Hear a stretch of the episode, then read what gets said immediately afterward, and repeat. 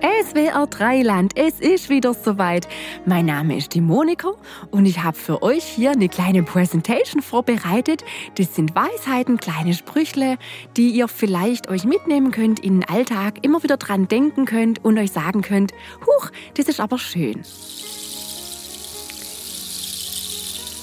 Sei wie eine Sanduhr. Still.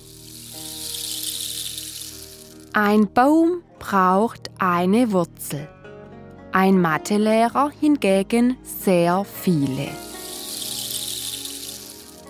Das Leben ist wie ein Windrad. Sobald Gegenwind kommt, dreht man durch.